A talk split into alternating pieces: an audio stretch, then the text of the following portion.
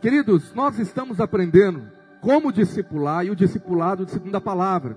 E nós pegamos o modelo do discipulado da igreja primitiva e do maior apóstolo da Bíblia, apóstolo Paulo, quando ele foi discipulado por um discípulo chamado Ananias. Então nós aprendemos a diferença entre os três Ananias do livro de Atos na semana passada, uma mensagem muito, muito impactante.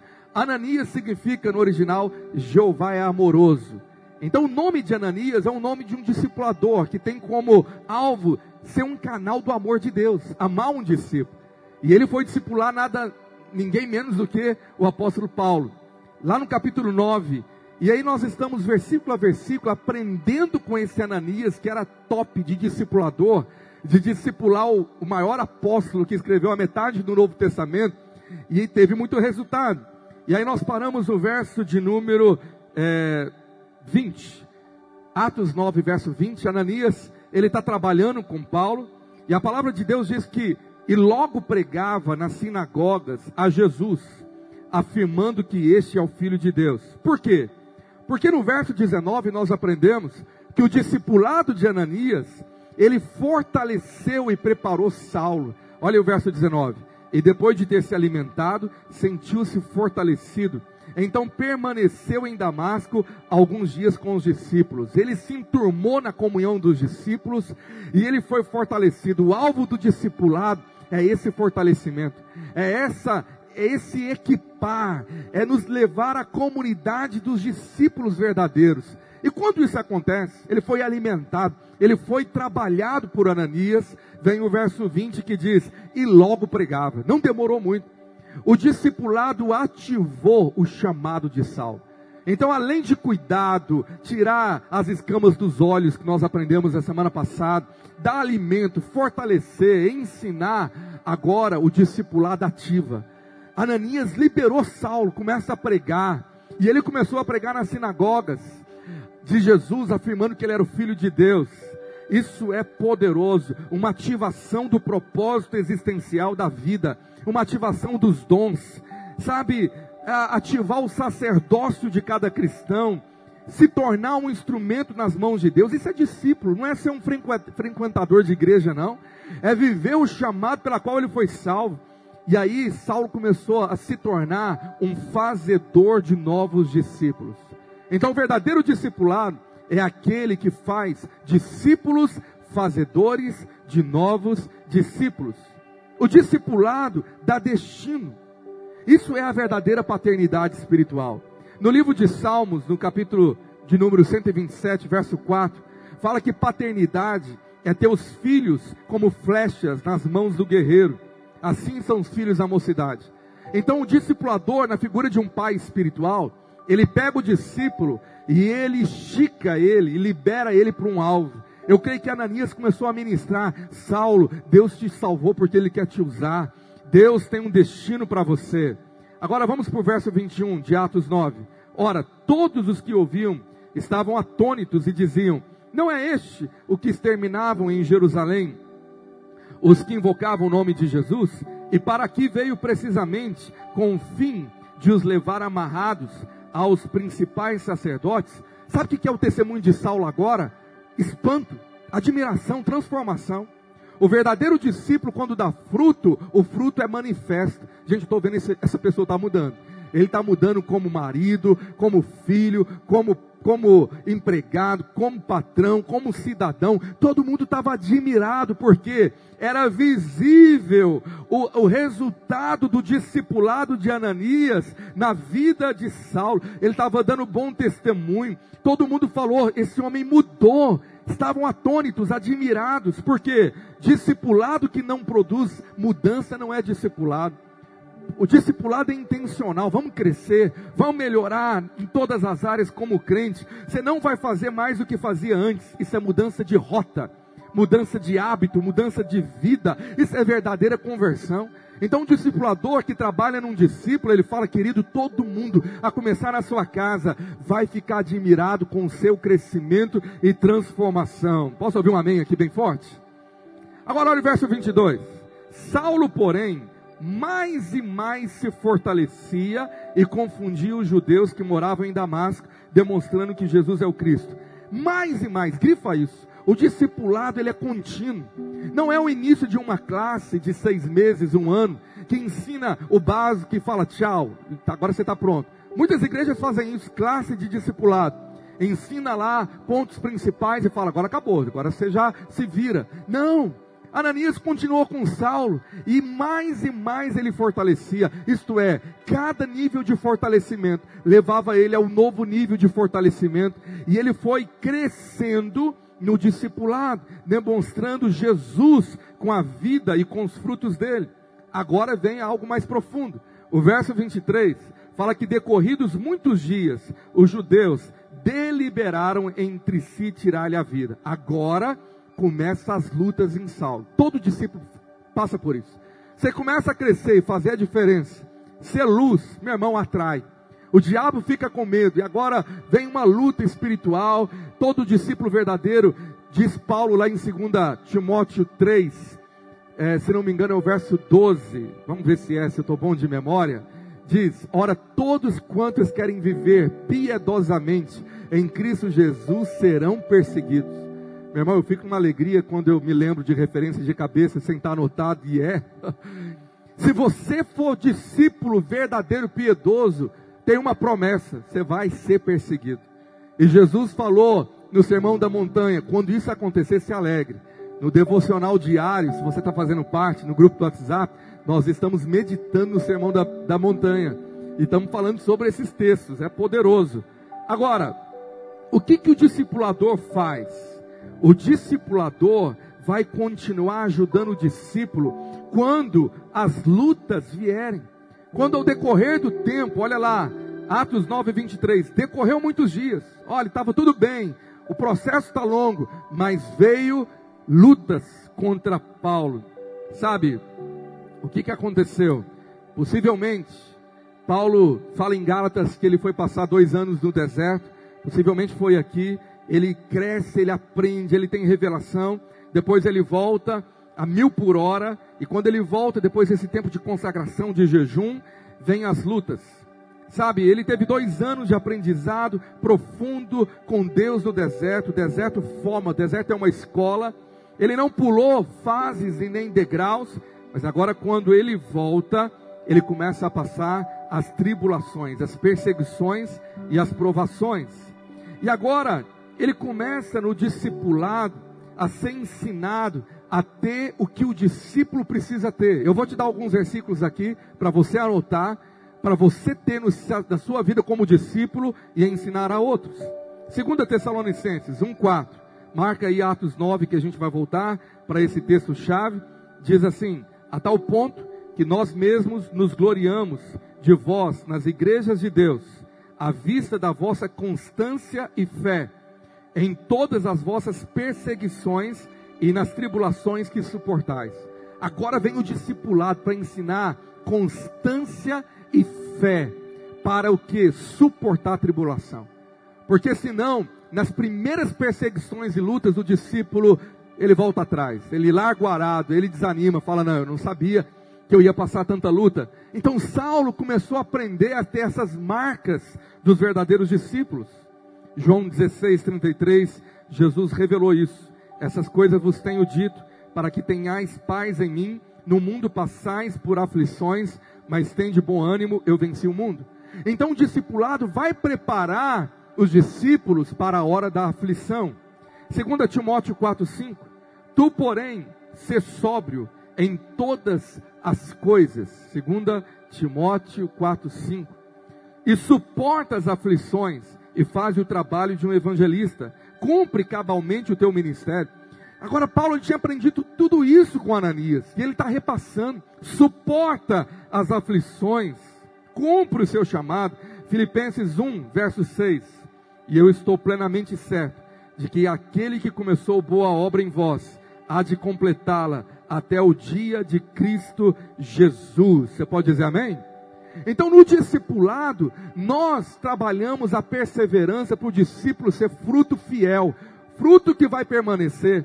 fruto da eternidade, pessoa que não vai desviar, fraquejar por coisa alguma. Olha, aquele que começou a boa obra vai completá-la. Então vamos voltar para Atos 9, agora o verso 24, e ver o que, que o discipulador fez com Saulo.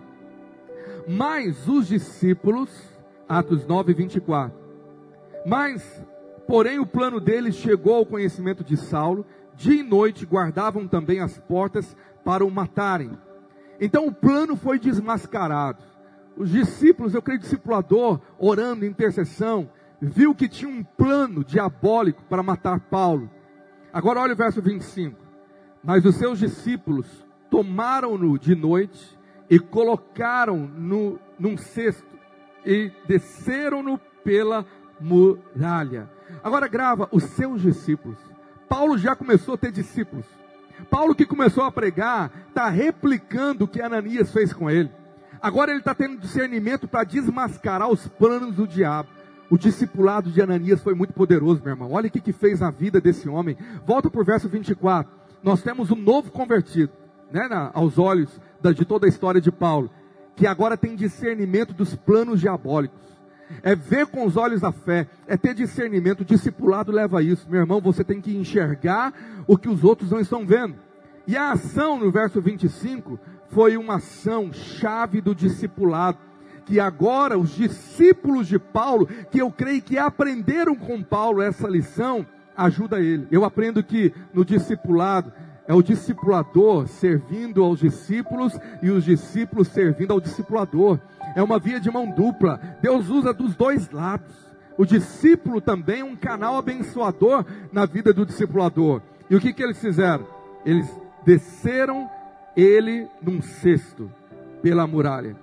Cesto e descer ele. Sabe o que, que aconteceu? Eles protegeram Paulo. Proteção é uma marca do discipulado. É uma marca do pastoreio. Proteger a ovelha, aquele pastoreamento de exortação, de consolo, de amor. Colocar num cesto fala de sustentação e fala de proteção. Descer, estou segurando a corda, estou sustentando você. Paulo, você não está sozinho. Eu vou descer você por essa muralha. Tem mãos aqui em cima. Meu irmão, vida cristã não foi feita para viver na individualidade, senão você cai. Você precisa ter gente segurando a corda com você. Às vezes a corda está bamba, está fraquejando, está por um fio, mas tem gente lá na, segurando na intercessão, na oração, dizendo: você não está sozinho, eu estou com você. Eu estou nesse momento de luta. Você precisa de gente que Deus coloca, discipuladores e discípulos que seguram, seguram a corda, sustentam na hora da tribulação. Você está comigo aí? Você entende esse princípio? Agora, o que é o sexto? O sexto é a proteção, você não vai cair. O sexto é aquele discipulado da qual, olha, você está sendo sustentado e protegido. Eu estou aqui na oração, na intercessão, me colocando na brecha por você. Nem Jesus, que foi o Filho de Deus, carregou a cruz sozinho. Cristianismo foi feito para viver em comunidade. Quem está cobrindo você? Quem é intercessor de você? Não vive isolado, meu irmão. Isso é um grande perigo. Será que você teria quatro amigos para segurar a sua maca e abrir uma brecha no telhado, te descer aos pés de Jesus? Como aquele paralítico teve?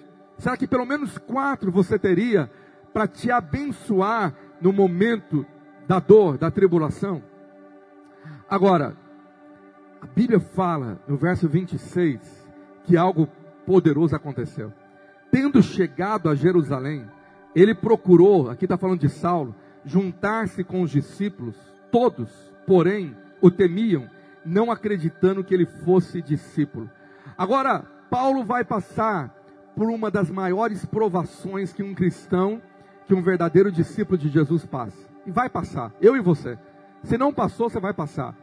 Que é a provação da rejeição. Ele chega na igreja de Jerusalém, a igreja mãe, na matriz, de tudo que aconteceu em Damasco, pregou, foi perseguido lá, e agora todo mundo casca fora de medo, temia, com desconfiança. Nós precisamos aprender a vencer no discipulado a rejeição, que ela vai acontecer.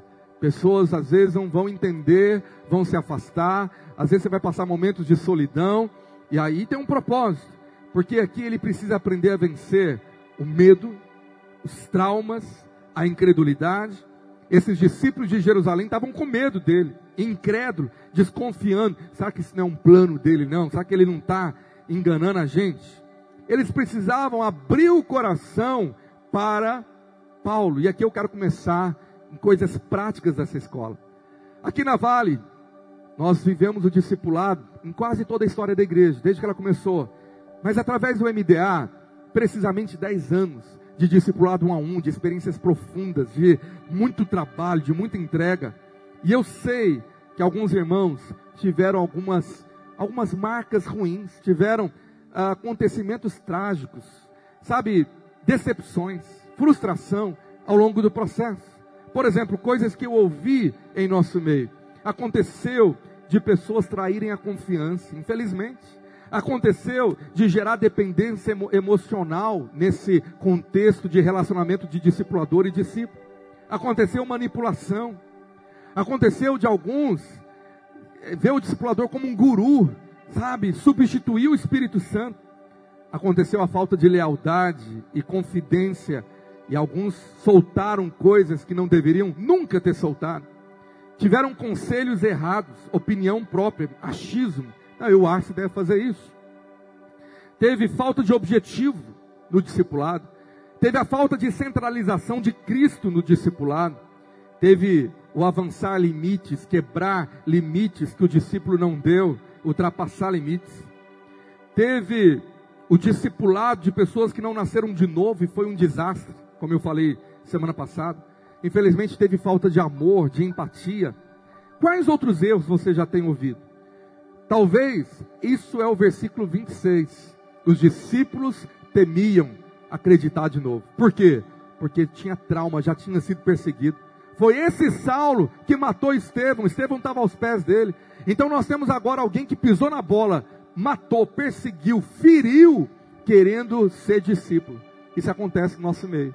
Gente que pisou na bola, falhou, fez coisa errada, e aí gerou um trauma e uma barreira de gente que ficou traumatizado de uma maneira errada, porque o discipulado é um mandamento bíblico, não é uma opção. Não é se eu desejo ou não. Jesus falou: você vai fazer discípulos das nações e você vai se tornar um discípulo. Então não é porque tenha dado errado que eu vou jogar fora. Não é porque o bebê está sujo que eu jogo o bebê no, no lixo. Você entende? Não é que um dia você tem um acidente automobilístico que nunca mais você vai andar de carro.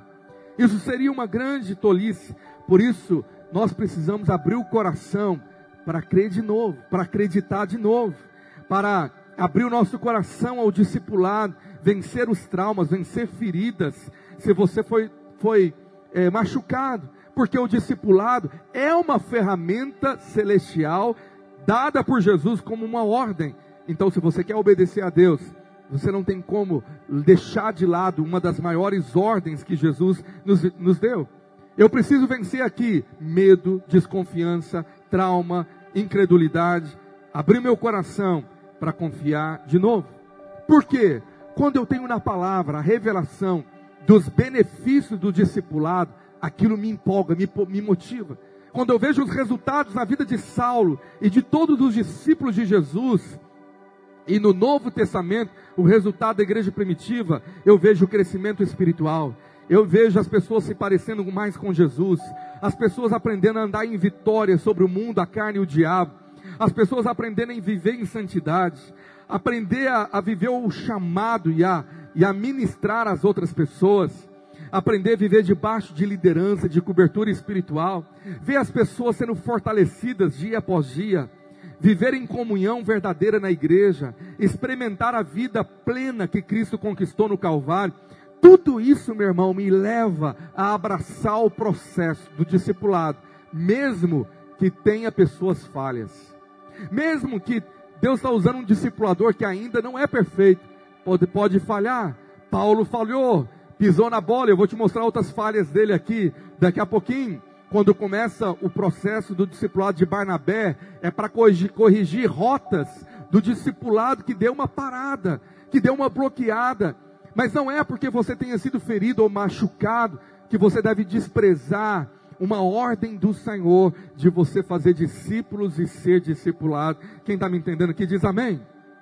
Então, se eu quero aplicar, quais são as principais áreas a serem ministradas no discipulado. A grande pergunta que alguns têm, pastor, eu não sei fazer. Como que eu vou discipular uma pessoa no meu grupo vida, alguém que eu preguei para Jesus, ganhei para Jesus? Primeiro, discipulado não tem mistério, não é algo complexo, é algo simples. É você gerar a vida de Cristo na vida da pessoa com seu exemplo. E ser um canal de Deus e aprender como Ananias fez aqui no capítulo 9 Assista a aula da semana passada para você ver toda aquela base doutrinária e teórica para agora na hora de, de aplicar. E você pode ter três áreas como objetivo, como norte. Primeira delas, quando eu me ajuntar, o que, que eu faço? É muito simples, porque eu vou replicar aquilo que foi feito comigo. O discipulado é como alguém aprendendo a andar, a falar. É uma criança que começa a ver os pais a imitar. E ela não tem tanto mistério, mas ela começa a imitar os pais a andar e falar. E quando ele é adulto e tem filho, aquilo é replicado. Quando uma criança aprende a falar ouvindo o pai. Jesus então ele discipula um núcleo de 12 pessoas. E aquilo começou a ser um efeito cadeia. Jesus falou: assim como eu fiz com vocês, vão e replicam. Então eles em nenhum momento perguntou, Jesus, como que faz? Eu não sei. Não, eles sabiam porque três anos e meio Jesus fez. Então, quando alguém aplica o discipulado com você, fica sem mistério. Você fala, não, como está fazendo comigo, eu vou me reunir com a pessoa e eu vou replicar. E quais são as três áreas replicadas de serem trabalhadas? Número um, primeiro e principal, ensinar aquele discípulo a ter uma vida de intimidade com Jesus. É mirar o holofote em Cristo e falar, meu querido, você não é meu discípulo, eu sou só apenas um instrumento, você é discípulo de Jesus. Eu sou só apenas o canal aqui para te ajudar. Deus está usando-me como uma ferramenta, como uma luva. E agora você tem que, você pode me imitar enquanto eu estou imitando a Cristo, de querer ter relacionamento com Jesus. E o que, que é importante nesse relacionamento? Ouvir a voz de Deus e aprender a orar. Então aqui você pode resumir na vida de intimidade com Jesus, na vida de devoção. Eu vou ensinar para ele todo dia ler a Bíblia ter aquele momento do quarto secreto que Jesus ensinou, e o Pai que te vê em secreto vai te recompensar. Eu preciso gerar essa marca de ensinar o discípulo a se alimentar. Sabe, eu tenho que ensinar para ele como que pesca o peixe. Como que eu faço, querido? Eu quero te ensinar como que eu venço as minhas guerras eu vou te ensinar a adoração, eu vou te ensinar como eu oro, como que eu gasto o meu tempo na oração. E vamos orar juntos e aprender como eu gasto um tempo na adoração, na intercessão, no arrependimento, depois gastando um tempo em ler a Bíblia e querer ouvir a voz de Deus. Eu vou te ensinar segredos de como ouvir a voz do Espírito Santo. Ah, meu irmão, você está deixando uma pessoa em ponto de bala para ela decolar. E qual é a segunda área? Vamos focar na vida familiar é o núcleo, acima da igreja. Querido, como que está a sua família? E o núcleo da família é o casamento. Se a pessoa é solteira, como que está a sua vida de relacionamento familiares com seus pais e irmãos? Você já aprendeu a perdoar, a viver sendo um canal de Deus para a sua família, para ser cura e exemplo na sua família? Vamos tratar do, do, do, do pilar principal, como que está a sua família, como está o seu casamento? Não está bem? Então aqui é o foco para a terceira área, a terceira área é, depois que eu ensinei a ter intimidade com Jesus, depois que eu ensinei a priorizar a família acima de tudo, porque nada compensa a destruição de uma família, nada. Então, família é prioridade. E agora eu vou para a terceira área, qual é? Ativação do sacerdócio cristão. Vamos, você foi criado para quê? Você existe para quê? Quais são os teus dons espirituais?